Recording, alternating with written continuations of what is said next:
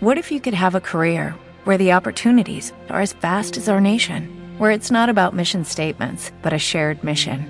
At U.S. Customs and Border Protection, we go beyond to protect more than borders from ship to shore, air to ground, cities to local communities. CBP agents and officers are keeping people safe. Join U.S. Customs and Border Protection and go beyond for something far greater than yourself. Learn more at cbp.gov/careers.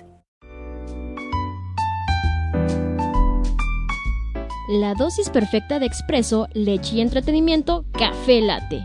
¿Y tú? ¿Cómo tomas tu café?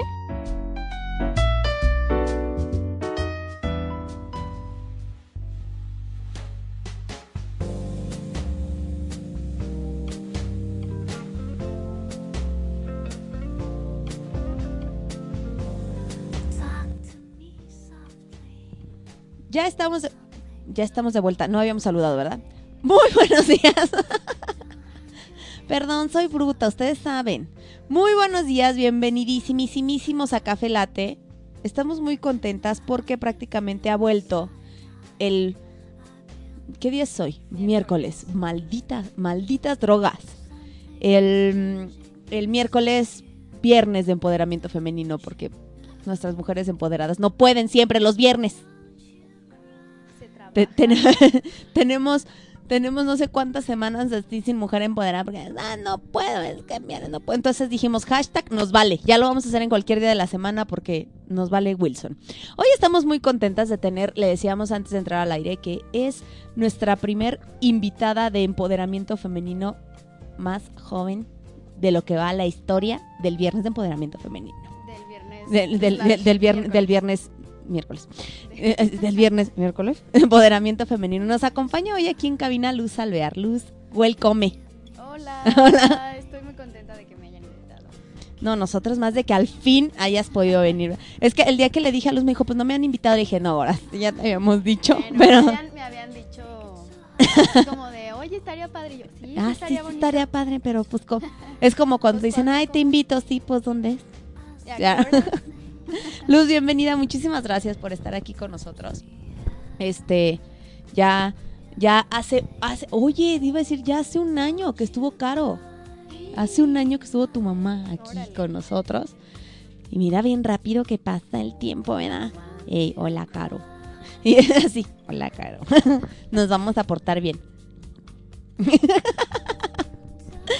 Pero bueno, ya este, ya te dimos la bienvenida. Todo. ¿Qué sigue en el guion? No te creas. Luz, pues primero que nada, este, agradecerte que te hayas tomado el tiempo de, haber venido para acá con nosotros, porque sí, no lo duden, es una mujer bien ocupada. La verdad es que sí. Ajá. Pero, Oye, Luz, no, tengo un congreso. Oye, Luz, no, es que voy a México. Oye, Luz. Pero bueno, hoy pudo y bienvenida, Luz. Para los que no te conocen, cuéntanos ahora sí que, pues, ¿a qué le mercas tú? ¿Qué estudiaste? ¿Qué haces? ¿Qué deshaces? Pues deshago de todo. Mi mamá, de hecho, dice que tengo manos de estómago. Entonces, Los que no entiendan la referencia, búsquenla. no se las vamos a No se las explicar vamos a explicar. Eh, pues yo estudié diseño de producto en la Ibero, Ajá. eh, una carrera que duró cuatro años. Y ¿Qué es el diseño de producto? Porque yo tengo la misma pregunta. Digo, porque a lo mejor dicen diseño y yo lo pienso como diseño gráfico. Es Eh, más o menos por ahí, pero nada más con un nombre más padre. Mm, no, en realidad el diseño gráfico, ojalá hubiera estudiado diseño gráfico. No es cierto. Te, La verdad, te facilitaría la vida. No, la verdad es que el gráfico me gusta un montón. Este, desde siempre me había gustado mucho dibujar, hacer cuestiones de ilustración. La tipografía, bueno, es así como uno de mis amantes secretos. Así hay, hay noches en las que solamente busco tipografías y cómo hacer tipografías. Esto no lo sabe nadie. Bueno, ya lo supieron unos cuantos. Un saludo a nuestro escuchante de Rusia. Siempre te... Es en serio. Tenemos a alguien que nos escucha en Rusia. Por favor, manifiéstate. Hola. Es que nos aparece que nos escucha en Rusia por horas y no sabemos quién es. Pues, oye, Putin, ¿no? Hola. Jorge Marcelo, Jorge. No sé decir nada en Yo ruso. tampoco tengo la menor idea de lo que dije. Pero bueno, el diseño de producto tiene un poco más que ver con el diseño industrial. Ajá. Es decir, eh, la manufactura de objetos pero en este caso, en diseño de producto, no nos enfocamos tanto en la masificación, sino en la creación artesanal de un producto que sea como mucho más consciente de su entorno. Y a partir de eso es que trabajamos mucho con el rescate de los oficios. Ujú. Carpintero, herrero, joyero, eh, alfarero, ¿no? O sea, yo tomé un montón de clases que tienen que ver con oficio artesanal. Entonces, te puedo hacer desde una cajita de madera Ajá. hasta una pieza de joyería. Por eso tengo tantos callos en las manos.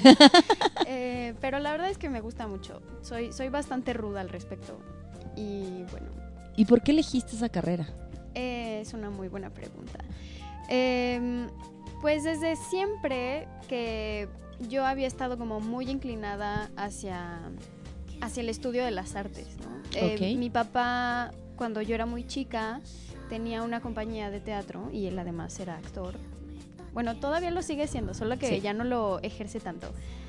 Y desde entonces que yo siempre estuve metida en el teatro. Y mi mamá también algún tiempo estuvo actuando. Ella le hace más a la gestión, Ajá. ¿no? Eh, y bueno, de ahí que es que esas cosas se pegan. Sí, claro. O sea, esas cosas son muy contagiosas. Y, y yo en realidad lo que quería era estudiar algo que tuviera que ver con gestión cultural. Ajá. Incluso durante gran parte de mi infancia y adolescencia estuve a puntísimo de meterme a estudiar danza. Porque yo bailo desde los cinco años. Ujú. Ahorita ya no tanto. Porque tengo... Pues porque la asiática. No. No, sí, tengo un problema en la cadera que Ok. me impidió el que yo siguiera profesionalmente Ajá. en la danza. Pero bueno, ahora sí que me jodí la rodilla. Básicamente. Pero no la rodilla, sino la la cadera. cadera. Eh, Yo traigo pero jodidísima la rodilla. Eso sí es en serio. em, y bueno, la cosa fue que em, donde yo quería estudiar gestión cultural o me quedaba medio lejos. En fin, la verdad es que tuve un montón de facilidades para poderme quedar en la Ibero de León. Ajá. Y, y me quedé. Y alguna vez que fui y que me entrevisté con una chava que había estudiado lo mismo, eh, me sorprendió muchísimo que ella venía regresando de Chiapas, de un, de un semestre que ella realizó allá y que allá hizo su, su proyecto de tesis, ¿no? Y a mí eso como que me impresionó muchísimo y fue por eso que decidí meterme a diseño de producto, porque soy aparte muy manual, entonces me gusta un montón, eh, esto tampoco lo sabe mucha gente, pero me gusta mucho también la creación de accesorios o como de, como de este tipo de cosas como muy finitas, ¿no? No lo hago mucho tampoco porque no tengo tiempo, pero pues sí, esas cosas me gustan. Y, el, y ahora sí que encontraste algo como que se. clic. Sí, la Se- verdad es se que unía. Y algo que dice mi mamá y que tiene mucha razón al respecto es, Luz, la gestión cultural no se estudia, se hace. Entonces, pues bueno, yo me agarré un poco de ahí como para justificarme a mí misma, ¿no? Sí, de sí, sí, no estoy estudiando gestión cultural porque eso se hace, no se estudia. Y todavía voltaba y le hacía luz. ¿Eh? ¿Eh? Por eso. Un saludo a todos mis amigos que son gestores culturales que sí Que sí están estudiando. gestión Los cultural. queremos, gordo. Qué padre que estás ahí. No, ya a mí sí me gustaría. Pero se hace. Bien ojeta yo. No, no, se sí. crean. Es, es- no, aparte, vamos a ser a veces muy honestos. Tenemos a veces una. Yo siempre he dicho que nos ponen muy jóvenes a elegir carrera. Siempre lo he dicho. Después de que terminé psicología, que salí al mundo real, dije, güey, ya había más. No porque no ame mi carrera, me gusta, la amo, la disfruto. Pero al final yo sí tenía un abanico en el cual decir, pues bueno, es que me gustaría esta o esta o esta. Y lo más curioso es que a este punto de mi vida, sí hoy a mis 25 años, 30. Hoy a mis 30 años hago tres de las cosas que más me gustaban y que yo estaba así como, de, "Ay, ¿qué hago? ¿Qué no?". Entonces, si tú estás en la carrera que desde un principio elegiste, muy bien, seguramente cuando termines te darás cuenta que había más. Pero bueno, este, qué padre. Bueno, finalmente tú estudias. ¿Dónde estudiaste? Estudié en la Ibero León, eh, aquí en León, ¿verdad? Sí me Este, intrigó. Porque dije, igual es en Libero León, pero pues igual estoy en Ciudad de México. Estudié ahí, pero eh, hice un semestre en Oaxaca. Ajá. Oye, qué pa- sí recuerdo cuando nosotras conocimos a tu mamá, nos que nos hablaba de ti. Muy mal, por... no, no te creas. No, Hola mamá otra vez. no, cuando nos hablaba de ti, en ese tiempo te acuerdas que nos había dicho que su hija estaba bebé. Anilo así, ignorándome como siempre.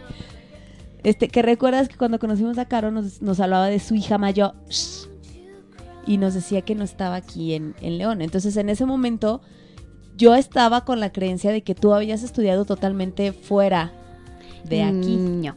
¿Qué, qué fuiste? ¿Qué fuiste a hacer a Oaxaca? Pues bueno, eso mismo que, que me que me enamoró de la carrera cuando yo me entrevisté con alguien que la había estudiado eh, fue lo que yo estaba haciendo en Oaxaca.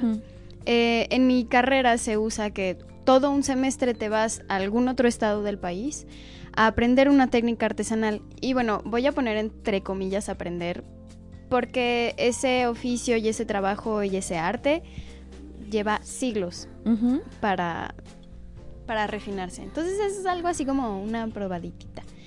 Em, yo estuve viviendo en la ciudad de Oaxaca y estuve aprendiendo a, a teñir con tintes naturales, fibras naturales también, ¿no? Eh, lana, algodón, ishle, cosas así. Eh, a mí los colores me, me gustan muchísimo, a pesar de que me he visto mucho de negro.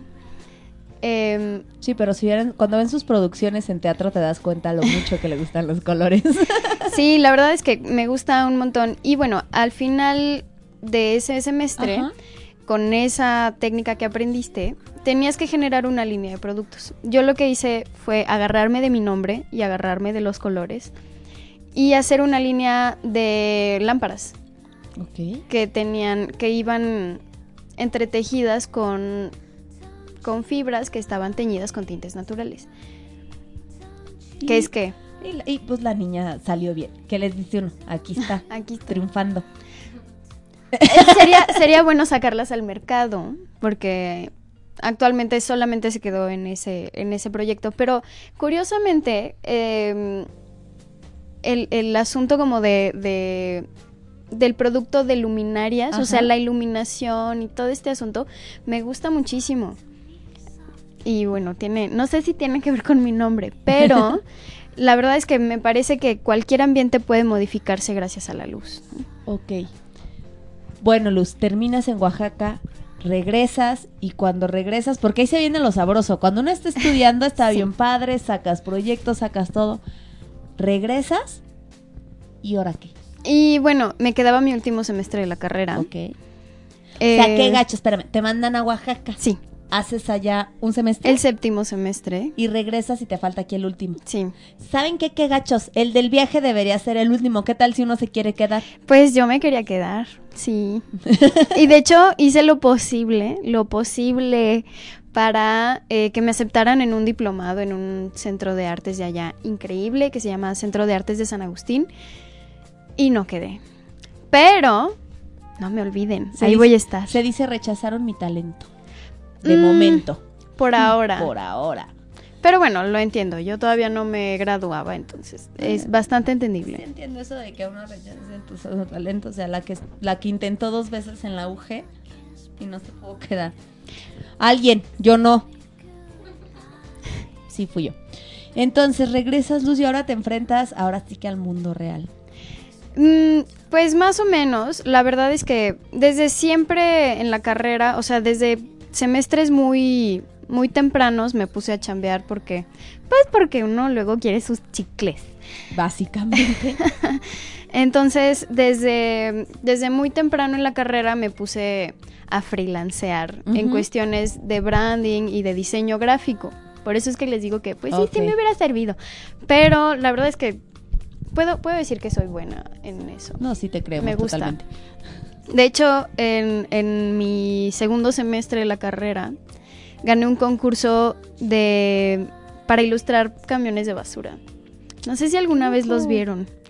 Era de un pues de una de una compañía que Ajá. subrogó el gobierno y que ellos lanzaron una una convocatoria para estudiantes para ilustrar camiones de basura y yo gané uno de esos.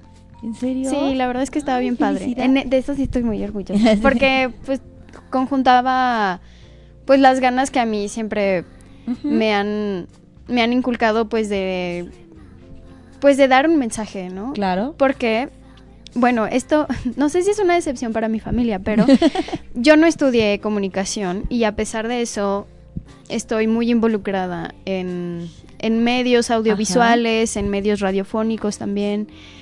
Y la verdad es que, por ejemplo, la dramaturgia también me gusta un montón. ¿no? O sea, son, son habilidades que yo fui agarrando gracias a mis papás, ¿eh? Ajá. Gracias. Pero, pero mucha gente siempre me preguntó, ¿ya cuándo terminas comunicación? Y yo, ay, mira, no le he empezado. Así, mira, sí es bien curioso que me lo vengas tú manejando, porque fíjate, fíjate que... Ah, no, yo dije algo vibra, pero no, no es el mío. Ah, no, es... Ah, no, está allá. Ahorita, ahorita te atendemos, gordo. A quien sé que le esté marcando a luz, ahorita te atendemos. Ahí voy. Este, hasta se me fue el, se me fue el pedo. Espérame, déjame. Ya. Me tengo que ubicar en dónde estaba. Eh, dando seguimiento a lo que estabas, a lo que estabas diciéndonos ahorita, Luz. Quienes tenemos oportunidad de conocerte al menos de un tiempo poquito para acá, realmente a lo mejor yo te podría decir, bueno, si no me hubieran dicho que estudiaba, que, que, esta- que habías estudiado, yo no sabría que estabas estudiando porque haces muchas cosas. Y lo que haces, no es porque estés tú aquí, pero todas esas muchas cosas que haces, las haces muy bien. Tienes ese nivel de perfeccionismo, El ti- no, me está, no me está temblando el ojo. tienes ese nivel de perfeccionismo que no te permites hacer algo mal. Sea, si lo haces, lo vas a hacer bien. Pues si no, ¿para qué lo haces? ¡Eso, mamona! Luz. Que no me escuche mi Ahora psicóloga. Un saludo a su terapeuta. Ahora sí que te voy a hacer la pregunta que, no- que le gusta hacer a Niurka Marcos. ¿Bailas? Simón. Sí, ya. Cuéntame cómo incursionas en la danza. Tú dices que bailabas desde los cinco años. ¿Cómo Sí, entras a la danza? Pues entré por Barbie. por alguna de las películas de Barbie, Ah. Cascanueces. Oh, sí. Gracias a Barbie y las zapatillas mágicas, mi hija ama el ballet. Sí. Sí. Yo, bueno, algo así me pasó, pero con Barbie Cascanueces. Em, yo a los cinco años, es que me acuerdo perfecto de la primera vez que le dije a mi mamá, es que yo quiero bailar. Y fue justo después de ver la película, o en medio de la película, no sé. Y yo llegué así con mi mamá, según yo en puntitas. Mamá, yo quiero estudiar ballet. O bueno, no sé si le dije eso exactamente, Ajá. pero... Pero sí, a partir de ahí fue que yo estuve estudiando ballet ocho años. Eh, me jodí la cadera.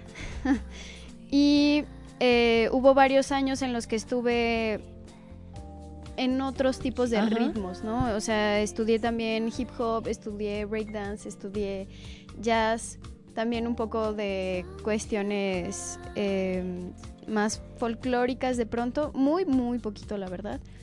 Hasta que me enamoré de la danza contemporánea, que llevo haciendo unos cinco años casi. Quien haya ido a ver Soy Sola con Luz Alvear sabrán de qué les está hablando. Porque yo no tenía la menor idea de que bailabas. No había llegado yo a hacer la pregunta. ¿Bailas? No. Y cuando yo te veía, que ahorita vamos a entrar a eso porque eso es parte de actriz y, dram- y dramaturga, porque les digo que, o sea, a la mujer nada más le falta vender menudo los domingos. Vendo mole. Ay, menudo no, pero mole sí. Ay, no, es que sí es más bueno el menudo. Pero también nos gusta el mole. María Paula, no te duermas. Aviéntale algo a la gorda porque ya se recargó en un cojín y la estamos perdiendo, mira. Este, antes de entrar a esa parte que, que también quiero llegar porque hemos tenido oportunidad de ver tu trabajo tanto en producción como en la dramaturgia, como actriz, este, bailarina. Nada más Ay, me falta pero- verte cantar. ¿Sí cantas? Sí. ¿Ves? Sí me cae bien gorda. O sea, porque...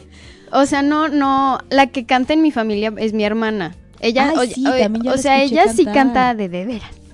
Yo hago como que canto, Ok. pero sí alguna vez estuve, o sea, involucrada en el canto y en fin. A ver, dice- Pues sí, estuve, estuve, quedé en segundo lugar en la secundaria de la América en el himno nacional. no, es, es que espérate, es que Anilú está hablando en serio. Lo único que ha cantado en su vida es el himno nacional y con más gente. O sea, porque si intenta cantar sola, hace- nos hace sufrir a muchos de los que estamos alrededor. Entonces, la gorda canta para adentro. Porque si no, no, no se puede. Entonces, incursionas en la danza contemporánea. ¿Actualmente sigues bailando? Mm, estoy en un descanso que me va a durar hasta enero. Ajá. Y ya, a partir de enero vuelvo, Roberto, te lo juro. ya no me regañes, ya no me regañes. Pero ¿cómo fue que te lastimaste la cadera? Pues un día me levanté cuando estaba... mm, tenía creo que ocho años. Un día me levanté de la cama y sentí que no podía caminar. Ajá. Y resulta que se me había dislocado la cadera. Ok. Y entonces, eh, pues bueno, me, me- me llevan con un quiropráctico, me la arregla, pero a partir de ahí que ya no, pues que ya en una no queda bien. Pues una ya no, ya no charcha igual. Es como después de un parto, una ya no queda igual después de aquí del, del bloqueo en la... No me quieres creer. Ahorita todas las mamás que nos están viendo, que nos escriban y, y vean para acá. Ok, yo prosigo. O sea, me arreglaron, digamos, como el asunto de, como el dolor y, y, o sea, ya podía caminar y todo. O sea, sigo, sigo caminando, sigo bailando, pero mi cuerpo tiene ciertas limitaciones, como abrirme de piernas, o sea, esas cosas no las puedo hacer. Ok. Por eso era que, o sea, para mí era imposible ser una bailarina de ballet porque yo no podía tener la pierna. Sí, o sea, ¿no? ponerse la pierna acá. No, hacer splits y cosas así. No, hay un punto en el que siento que Te mis vas a piernas, sí, como que mis piernas van a ser como Pero qué bueno que a pesar de que no pudiste ser bailarina de ballet, pues sigues en la, en la danza. Y pues ya que regreses nos avisas para irte a ver o algo, Sí. gorda, fotos, algo. Porque Anilu me encanta porque se mete en mis entrevistas y después ya nada se voltea y ya, sí, ok, gracias, bye. Entonces, ahora sí que ya pasamos por tu carrera, resulta que eres bailarina, sales, llegas, ya habías hecho trabajos antes. Ahora te pregunto, tú nos dices eras freelance desde que estabas en la eh, eh, ya estudiando la carrera. Este, ¿qué tan fácil es que alguien confíe en ti siendo totalmente nueva? súper difícil. de hecho, mi primera chamba fue gracias a que un maestro me recomendó con un amigo suyo. Em, y bueno, la verdad es que en diseño es bien difícil porque muchas veces, como no es un asunto material, sino muy visual, luego la gente es súper complicado que acabe de, de darle el valor, ¿no? Claro que cuando estás más chavo y estás estudiando y haces ese tipo de trabajos, pues lo haces más barato, ¿no? Claro. Hasta que te das cuenta de la cantidad de tiempo que inviertes y que bueno, se suman un montón de factores, ¿no? Pero yo creo que si pudiera recomendarles algo a las personas que, que apenas van a tener su primer trabajo como freelance, para gente que no conocen, es conózcanlos. O sea, acérquense a esa gente, ¿no? Pregúntenles qué les gusta, qué no, hacia dónde quieren ir con, con lo que están buscando. Hay que ser súper metiches cuando se trata de este tipo de Ajá. cosas, porque, porque si no, nunca le acabas de atinar, ¿no? Correcto. Entonces, pues sean muy empáticos, muy, muy empáticos. Eso es algo que, que en cualquier tipo de trabajo yo les recomiendo. Y pues si tú eres el freelance, échale galleta, gordo, échale galleta y ráscale y búscale y vas a derramar lágrimas, porque sí, uno las derrama, pero valen la pena. Todas valen la pena. Ya dice mi discurso motivacional. Luz, nosotras te conocemos gracias a Microteatro León y empezamos a conocer tu trabajo, si mi memoria no me falla, dentro de lo que es producción. Sí, De lo que yo me acuerdo, no sé si hayas hecho algo a- previo a, pero de lo que yo me acuerdo como primer trabajo tuyo fue en Fobia. Mm, No sé si hayas tenido no fue el primero en microteatro. El primeritito en microteatro Ajá. fue uno que se llamaba Cava la Panza Verde. Ay, cierto, sí, con ya me Macu. acordé. Hola, Macu. Sí. Hola, Macu. Pues de hecho, mucho de mi trabajo de producción ha sido gracias a Macu. ya me acordé. Sí, sí, sí, es, es cierto. Hasta me acuerdo que esa vez, cuando a nosotros nos tocó ir, estaba incluso un, un actor este, De México. De México. Sí, Ernesto, buenísimo. Sí, él, él, a él nos tocó verlo y, y entrevistarlo. Y sí tienes toda la razón, esa producción fue tuya. Sí, que fue lo primeritito que hice en microteatro. Y luego fue Fobia. Luego fue Fobia. La de Fobia, o sea, la de Fobia, déjame te digo que me gustó tanto esa versión como la última, en la de aniversario. O sea, yo me acuerdo que cuando me enteré que Fobia iba a estar en, en este en sala 2, Ujú. yo dije, ¿Cómo? ¿cómo van a meterlo de sala 6 a sala 2? Yo me quedé igual. Ah. sí, pero pues sí, el espacio es mágico, si lo sabes usar. Ahora sí que es que no, no sé qué tan boba pueda sonar esta pregunta porque sabemos que, que, que tienes como que las bases para, para hacerlo. ¿De dónde surge esto de meterte a la, a, a la producción? O sea, ¿fue algo que tú querías? ¿Te, te, te pidieron que echaras la mano? ¿Cómo fue? Pues mira, yo como diseñadora de producto tengo como esta noción del espacio muy clara, ¿no? O sea, eh, pues sí, ¿qué, qué, qué cosas vienen bien en cuestiones de, pues sí, de mobiliario, de espacio. O sea, como que tenía esa noción. Hasta mi último semestre fue que vi diseño ambiental, entonces pues ya pude como eh, situarlo mejor. Pero em, desde chica me, me llamaba mucho la producción de teatro, ¿no? Desde el maquillaje hasta el vestuario, la escenografía, la iluminación, esas cosas. Yo no tenía ni idea de cómo hacer nada de eso. De hecho, en la iluminación de la primera obra, que fue Cava la Panza Verde, quien me echó mucho la mano en asesoría fue Paola Arenas Ok. que también es una, una productora de teatro que yo admiro muchísimo. Y, y ya, pues fue así como, pues, pues órale, Pues va. pues a ver en estos dos metros por dos, ¿qué hacemos, no?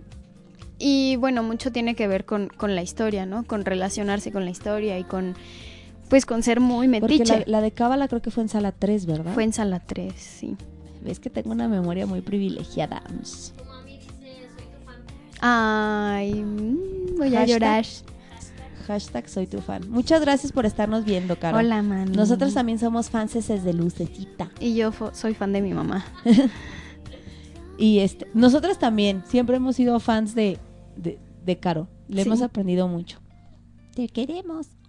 y este, y bueno, después de ver esta incursión tuya en la, en la producción, eh, para los que hayan ido a microteatro en otras ocasiones, pues Luz ha estado en qué producciones, como producción. Como producción en Cava la Panza Verde, en Fobia la Primavera, en Versión volumen 1 y volumen 2. volumen 1 y 2, en Soy Sola. Asesoré algunas cosas de escenografía de del ojo y la polla. Y A nosotros también. Eh, no me quites a mi novio, nos asesoraste Bueno, mucho en escenografía. pero- ¡Mucho! Ah, sí, también. y eh, la última en la que estuve fue en Control. Ay, ahí sí, le- ahí sí había una muchacha que gritaba bien feo, fíjate. Sí. Estaba bien gritona y todo. Después hablamos de eso. Saludo, María Paula. sí, gritaba bien fea esta muchacha. Pero acabas de tocar un tema muy importante, ahorita mencionando las producciones. Soy sola. ¿Fue tu primera incursión en la dramaturgia? Sí, en microteatro sí. Eh, No, en general. en general, pues es que soy sola, en realidad era un proyecto más grande. Eh, de hecho, era un proyecto de la escuela Ajá. Que me que bueno, teníamos varias varias materias dentro de la universidad que tenían que ver con con todas las demás carreras, pero yo como soy muy solitaria decidí hacerlo sola. Ja. ¿Por qué no? Eh, y bueno, al final de esta materia yo tenía que presentar una puesta en escena, ¿no? Esa puesta en escena en realidad duró como una hora quince. Y, y tenía, tiene el mismo, el mismo esqueleto, ¿no? O sea, tiene, tiene que ver con esta, con esta noción de la soledad para las mujeres como una acompañante, pero también como una enemiga. Y, y bueno, yo escribí esa versión de una hora y cacho. Y tenía de hecho fragmentos de danza muchísimo más largos, en fin, o sea, como que, como que era pues como una versión de Soy Sola muy grandota. Quien me ayudó muchísimo a recortar el texto porque yo me estaba quebrando la cabeza fue Maku. Eh, porque de hecho él vio la primera versión de Soy Sola y me echó muchísimo la mano a darle la estructura. Yo fui la que le dio como el primer draft, que según yo duraba 15 minutos. Obvio no duraba 15 minutos. Así, gracias, Luz. 36 minutos. Se te... Podemos sacar dos salas de microteatro con esto. Sí, no. Parte 1 y parte 2. y bueno, me echó mucho la mano en, en que se entendiera lo que yo quería decir. ¿no? Soy sola te lleva a hacer producción, la dramaturgia y actuaste. Sí, La primera versión larga también la actuabas tú. sí, también la actué yo. Y llegas después acá al, al microteatro, era bien padre actuar y déjame decirte que llegaste a hacer llorar a la gente. Gracias a ti, la gente salía bien contenta de mi sala, entraba a verte y me los mandaban bien reflexivos Sí. y con la lagrimita Remy aquí. Yo no quisiera ahondar en este tema, pero lo voy a ahondar. ¿Por qué? Porque tu, tu obra este, lleva de la mano este, este tema que ahorita está cabroncísimo. Dentro de tu obra, porque ustedes dirán, pues, ¿por qué no se hacía llorar? Porque la muchacha estaba sola. No, porque como tú tal lo dices, a quien le íbamos a ver, te dabas cuenta de, la, de lo enemigo que puede ser la soledad y no se refiere a que te sientas solo en un cuarto, No. sino pues al ir caminando sola, al ir de un lado a otro sola. Y la emotividad que le metías con el, con el baile, bueno, lo hacía, alternabas con, con María Paula, que eh, si era ver dos obras totalmente distintas hasta por el baile, porque María Paula bailaba tango, si no me equivoco, y lo tuyo era una... Hasta cuando yo te vi bailar, yo dije, que sí baila bien padre, Luz. Y me dijo Alejandro Cano, gorda, es que ella baila. Y yo, ah, con razón, que la pendeja, ¿no? Yo, así, que sí baila bien padre. ¿Qué significa para ti este escrito, Luz? Porque yo sé Em. también la parte tuya de feminista y, y- y guerrera ante este tema. Entonces, ¿qué, qué es para ti este texto? Em, pues bueno, el pretexto fue una calificación, ¿no? que la verdad es que ya ni me acuerdo qué saqué. Pero para mí el tema de la violencia de género ha sido muy, muy constante, no por una experiencia propia propiamente, ja, propia propiamente, sino por la cercanía que yo he tenido con, con mujeres, ¿no? A mi alrededor. Em, para mí siempre fue como muy curioso que, que, por ejemplo, cuando los hombres ya más grandes eh, están solteros, es porque quisieron. Pero las mujeres que están solteras más grandes es porque nadie las quiso. Ok. ¿no? Eh, bueno, o sea, como que yo partí de ahí, ¿no? Y de cómo en una, o sea, en un, en un asunto, en una trinchera muy, muy personal, siempre, siempre he tenido como este asunto de yo tengo que ser suficiente para los demás, Ok. pero no lo suficiente para mí misma, ¿no? Entonces, y, y eso está muy fundado en el miedo a quedarme sola. No a quedarme sola porque en realidad me gusta estar sola, ¿no? Sino a que sino a que no pueda ser suficiente para el resto. Es una tontería. Pero eh, tu terapeuta te va a regañar porque acabas de decir una tontería también. Yo porque está trabajando y tú, es una tontería. Bueno, no es una tontería, eh, perdón. Es más bien algo que, que pareciera muy obvio, ¿no? Pero Ajá. que luego, que luego que lo replicas tantas veces no te das cuenta. Ok. Y, y bueno, mucho de, de los testimonios que, que yo fui agarrando para Soy Sola, pues los dieron amigas mías, me los dio también mi abuela, mi mamá, mi hermana igual, ¿no? Y todas tenían como, o sea, yo alguna vez pregunté en Facebook hace muchísimo, justo para, para hacer, según yo, mi, mi investigación de campo, Ajá. Que si a las mujeres les daba miedo estar solas. O sea, yo les preguntaba, o sea, mm, tuve como 150 comentarios. Nunca había tenido una publicación tan popular. Tan exitosa. Eh, y bueno, yo fui recopilando todo eso. Y la constante era, no me da miedo estar sola, pero me da miedo estar sola en la calle. Me da miedo, híjole, me acuerdo de, de una amiga que tiene un bebé y que, y que puso que le daba miedo estar sola con su bebé en la calle. O sea, porque algo les pudiera pasar a los dos. Ajá. Em, pero, pero todas tenían este asunto, no, no de quedarme sola en la vida o que nadie me quiera, sino de sola, sola en la calle. O sea, todas, todas tenían como esta, esta constante, ¿no? Y bueno, pues es una constante fundada. O sea, no es, no, es, irreal. Y, y lo vemos todos los días. Todos los días. Y bueno, yo soy, pues sí, muy militante. tal vez no, tal vez no lo soy mucho en cuanto a como en cuanto a estar yo en las marchas, que yo admiro muchísimo a la gente que está en las marchas, pero pero yo creo que mi trabajo en esa trinchera tiene un poco más que ver con mi trabajo creativo, ¿no? Ok. Des- desde ahí luchas tú. Sí. Y eso está bien padre. Es que.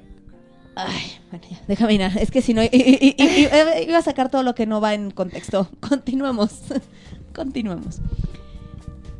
¿Qué significó para ti actuarlo también? Pues yo había estudiado teatro hacía mucho. No, no lo había continuado. Ujú.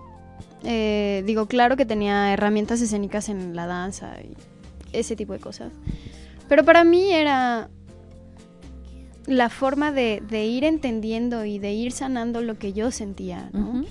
De, de decirle a los demás que, que este es un problema que, que se vive, ¿no? Y que se vive todos los días.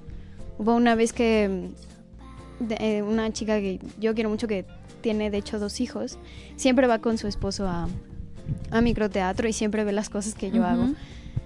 Y bueno, esto es lo primero que yo había escrito y actuado, en fin. ¿no? Se acerca conmigo al final y me dice que, que gracias por pensar en mi hija. ¿no? O sea, eso fue lo que me dijo, gracias por pensar en mi hija. Y bueno, lo digo y se me pone la piel chinita, pero, pero el asunto es ese. O sea, esto es transgeneracional, ¿no? O sea, no nos sentimos solas de agrapa hace un par de años. ¿no? O sea, es súper cultural el asunto de. Pues de, de que estamos solas juntas. Claro. ¿no? O sea, estamos aquí solas, aunque estemos juntas. Y es un. Iba a decir un- una palabrota, pero es un problema de género. Totalmente. Yo ¿no? O veo el sea, es un pedo, es un pedo. Así. Sí, es un pedo. Es que como yo no, No, estoy yo sí- acostumbrada. Yo sí puedo decirlo porque la gente está acostumbrada a mis barbaridades aquí. Sí, no, Pero- bueno, no que yo no. no esté acostumbrada a decir groserías. No, pero ante el público ya tiene una imagen que cuidarse. y yo no. y, a la, y a la mía le eché a perder como desde hace un año que tengo este programa con Anilu. Ok. Entonces, este, se me va la onda todo por estar. Me pasa lo que Obdulia. Ya no me voy a juntar con Obdulia. Me desvío de los temas. a mí me gustó mucho ese trabajo. En Soy Sola, tanto el texto. Aparte, la producción estaba bien padre. O sea, porque era genial porque entrabas y te metían en un ambiente así como de qué bonito. Y después, qué bonito, está tan bonito.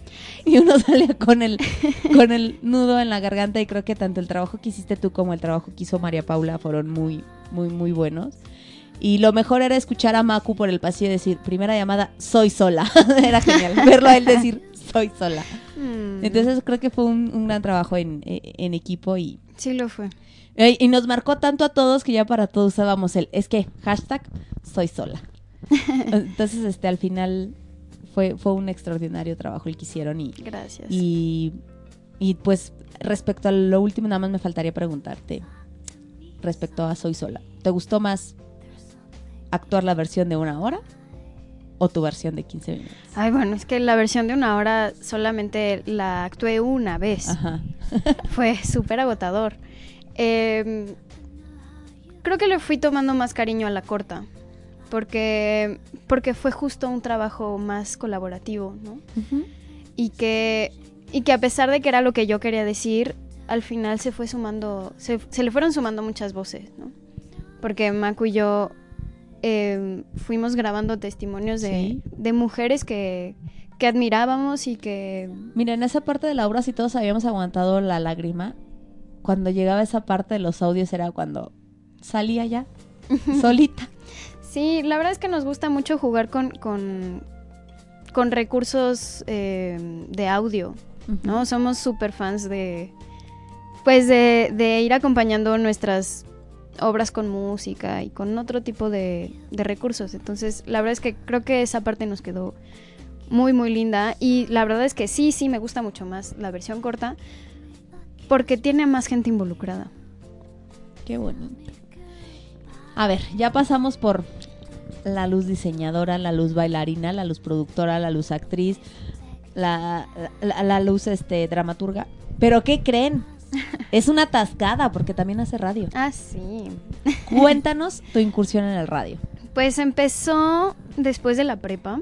Yo salgo de la prepa y justo en este asunto de "Mm, no sé qué hacer, me fui todo un año de voluntaria a un pueblo en la Huasteca de Veracruz que se llama Guayacocotla. Ok. En ese pueblo está la radio comunitaria más vieja del país, que tiene más de 50 años. Tú dime cuán- cuánto nos falta, ¿eh? porque yo me puedo seguir. No, tú, yo tú no te preocupes, yo manejo. Tú date. Em, me, me mandan para allá por mi perfil. Eh, les digo que siempre me quisieron meter a comunicación. Nomás no pudieron. Ah. Em, trabajo ahí durante un año y ahí es donde empiezo a hacer radio. A hacer radio para comunidades indígenas de la Huasteca. ¿Qué hacías? Pues de todo, de lo que se ofreciera. Porque, bueno, la, la- la estructura de una radio comunitaria es distinta, ¿no? Eh, esta, por ejemplo, era políglota. O sea, hablábamos en español. Yo solamente hablaba en español. Pero había locutores nahuas, había locutores eh, tepehuas, locutores otomís también. Entonces era una radio de entrada políglota, ¿no? Segundo, eh, una radio comunitaria, pues está muy de la mano de lo que la gente que le escucha necesita. Ajá. Entonces, eh, ha- había una sección que a mí me gustaba mucho, porque eran los avisos de la comunidad, ¿no? Así, se perdió una oveja de este color. Qué chido. De verdad, no me van a dejar mentir los guayacocotlenses. Y, y A la ver, verdad, ¿Cómo fue los gua- el gentilicio de Guayacocotla es guayacocotlense. Guayacocotlense? A ver, dilo, bebé de luz. Aburrida. Sí, eh, bueno, eso me costó muchísimo trabajo, ¿no? Soltar la lengua para, para hablar sobre, sobre nombres de, de comunidades indígenas me costó muchísimo trabajo. Luego, luego se notaba que yo era ahí la nueva, ¿no? Eh, estuve también trabajando en la producción de un programa para niños, Ok. eh, para con y de niños, ¿no? Entonces, literal nos metían a todos en una cabina que era muy, muy grande y nos poníamos a jugar con ellos. Ujú. Y de ahí sacábamos un programa de radio. Era un desastre. Me imagino. Pero estaba muy padre. Y bueno, también estuve produciendo una serie de. Una serie muy chiquita de, de prejuicios, así, ¿cómo se llamaba? Ay, no me acuerdo. La prejuiciosa, una cosa así, ¿no? Y entonces yo hablaba, por ejemplo, de dichos eh, tradicionales, ¿no? De, ay, si no sabes cocinar, pues no te vas a casar nunca. Ok. Y entonces, bueno, lo desglosaba, ¿no? Decía, bueno, ¿de dónde viene? ¿Hacia dónde va? ¿Y por qué ya no deberíamos de usarlo? ¿no? Y duraban un minuto. Y son como 50 cápsulas de eso. Ok. La verdad es que me divertí mucho haciendo eso. Y también estaba conduciendo un programa juvenil para chavos de las comunidades. Ese fue un súper reto porque pues las comunidades rurales e indígenas se están quedando sin jóvenes Ups. porque pues se van al norte, ¿no? Y entonces justo un, un gran trabajo que yo reconozco mucho de, de esta asociación y de esta, de esta- toda esta chamba, porque además es un comité de derechos humanos, eh, pues es justo el darle identidad a la gente, que la recuerden y que no, no se les da la identidad, porque ellos ya la tienen, ¿no? Sino, sino recordarles que es importante que pues que la, que la tengan presente. Y bueno, también estuve trabajando en el Comité de Derechos Humanos acompañando procesos de migración y de, y de acompañamiento en salud y con mujeres, en fin, de todo, de todo. ¿Ya ven por qué le invitamos? No, si no, no invita a la gente a gratis. Bueno, ahí empecé en la radio, ¿no? O sea, duré, duré todo ese año haciendo radio y me di cuenta de que me gustaba muchísimo. Eh, muchísimo. Pasan unos mm, casi tres años en la carrera. Radio Ibero ya estaba, ya estaba ahí. Yo había alguna vez inscrito un, un programa, como que, como que ya ni yo lo peleé ni ellos lo pelaron, en fin, un desastre. Me topo con Macu, que además había sido... eh, Él es muy amigo de una amiga mía. Y como que nos ubicábamos, pero, pero así de, ay, hola, sí, o qué tal. Y justo nos topamos una vez que yo iba saliendo de clase y que él iba saliendo de Radio Ibero y que justo esas dos puertas están juntas. Y, y empezó a decir, es que estoy buscando a alguien para hacer un programa de música. Y yo, ay, Buenas tardes, Luz Alvea. ¿qué tal? Y yo, ay, pues a mí me gustaría muchísimo. Ah, órale, pues nos vemos y platicamos cómo estaría el asunto. Bueno, de, de, de esa vez que platicamos, eh, ya se estaba terminando el semestre, iniciamos al siguiente y llevamos uy, casi tres años con un programa que se llama Feeling Shuffle. Ajá, ¿qué es, días un- son? es los... es que ha cambiado mucho, pero... em, Porque creo que ahorita hasta terminaron temporada, ¿no? O algo así. Acabamos de terminar temporada y lo que pasa es que por un montón de situaciones distintas, o yo no he estado en León, o he estado en Oaxaca, un montón de cosas, eh, hemos cambiado de días. Pero normalmente es los jueves en Radio Ibero, por ahí de las 6 de la tarde, 7. Pero ahorita síganos. terminó temporada, ¿verdad? Ahorita no tenemos temporada. ¿Y de qué, de qué va tu programa? Feeling Shuffle es un programa musical en el que en cada episodio tratamos un sentimiento diferente. Y alrededor de ese sentimiento es la música que ponemos. Y pedimos la opinión del público. Ok, entonces ya tienes casi tres años. Ay, sí. Ven con actriz, bailarina, cantante, locutora, en puntas, empoderada, En puntas, no llegué a las puntas. porque me jodí la cadera. No llegué a las puntas porque me salí de ballet. Y ahora sí que actualmente, aparte de todo eso, la freelanceada. La freelanceada, principalmente. Ok, ¿quién te puede buscar? Pues me pueden buscar en mis redes sociales como Luz Alvear. Alvear es con V, chica. Y me pueden encontrar en Instagram, en Facebook. En Twitter no, porque la verdad ya No tiene telarañas mi Twitter. Pero, em, pero bueno, ahí van a encontrar mi contacto y ya. ¿Y para qué te pueden buscar? ¿Quién te puede buscar así como para decirte, Luz, necesito... ah, Pues me pueden buscar desde la producción de una obra hasta como asistente de producción, como asistente de vestuario, eh, ¿qué más? Diseño, branding, cuestiones así. Sí, anótale porque sí, a veces sí andamos necesitando. Le pides su tarjeta a la señorita ahorita para cuando terminemos.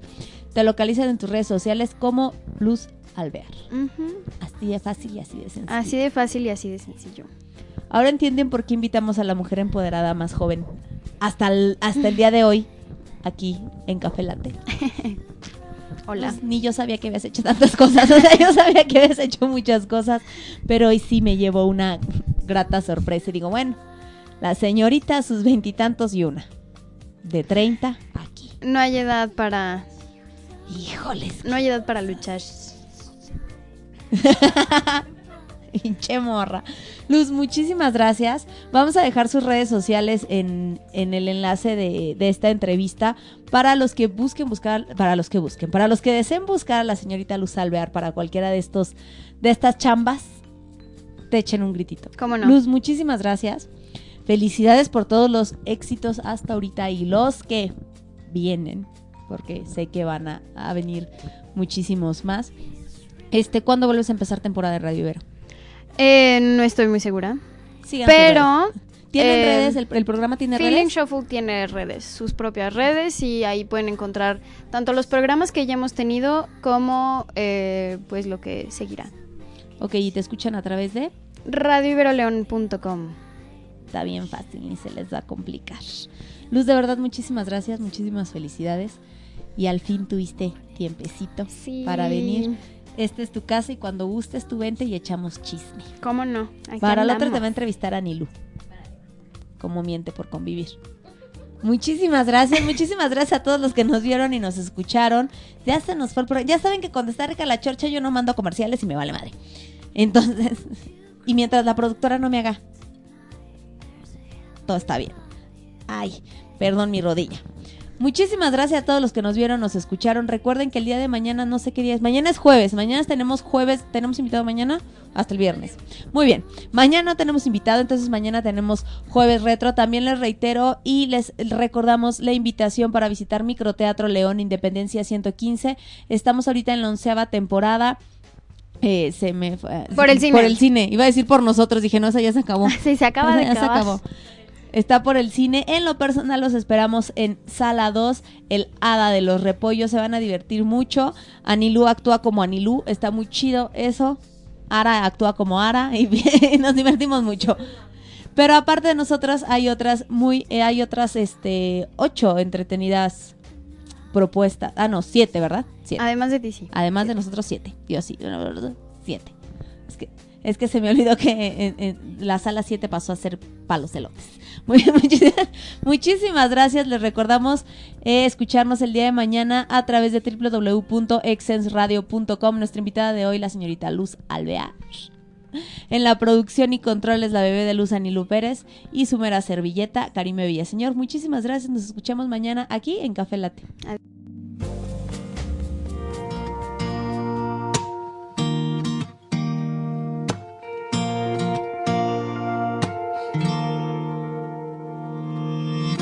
Nunca pensaba encontrar el amor en tu pecho escondido.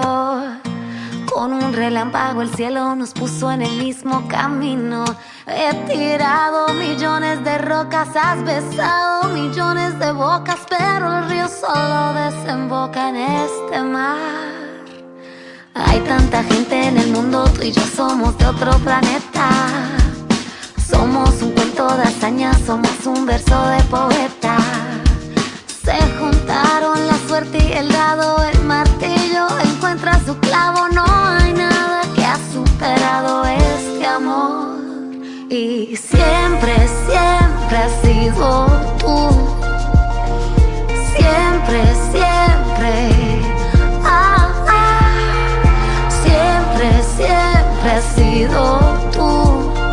Mi techo, mi almohada, mi guerra ganada, semilla sembrada en mi centro.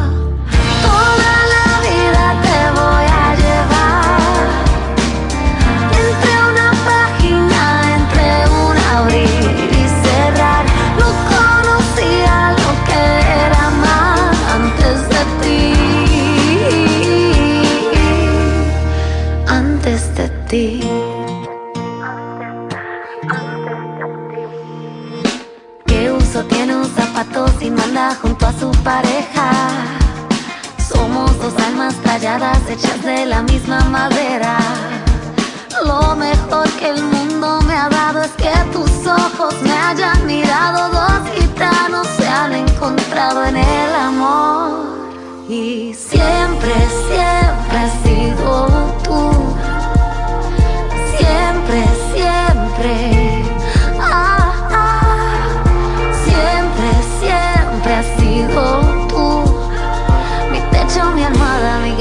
Ganada, semilla sembrada en mi centro. Toda la vida te voy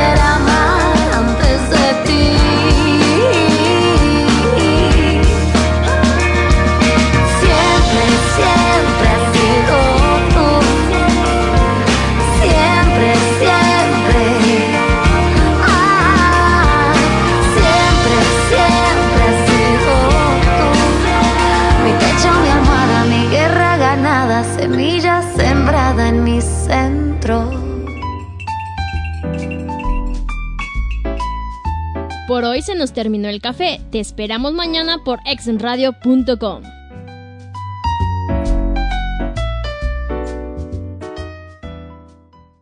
¿Te preocupas por tu familia? Entonces, ¿por qué darles solo huevos ordinarios cuando pueden disfrutar de lo mejor? Eggland's Best, los únicos huevos con ese delicioso sabor fresco de granja, además de la mejor nutrición, como 6 veces más vitamina D, 10 veces más vitamina E y 25% menos de grasa saturada que los huevos regulares, además de muchos otros nutrientes importantes. Así que, dales los mejores huevos. Eggland's Best, mejor sabor, mejor nutrición, mejores huevos.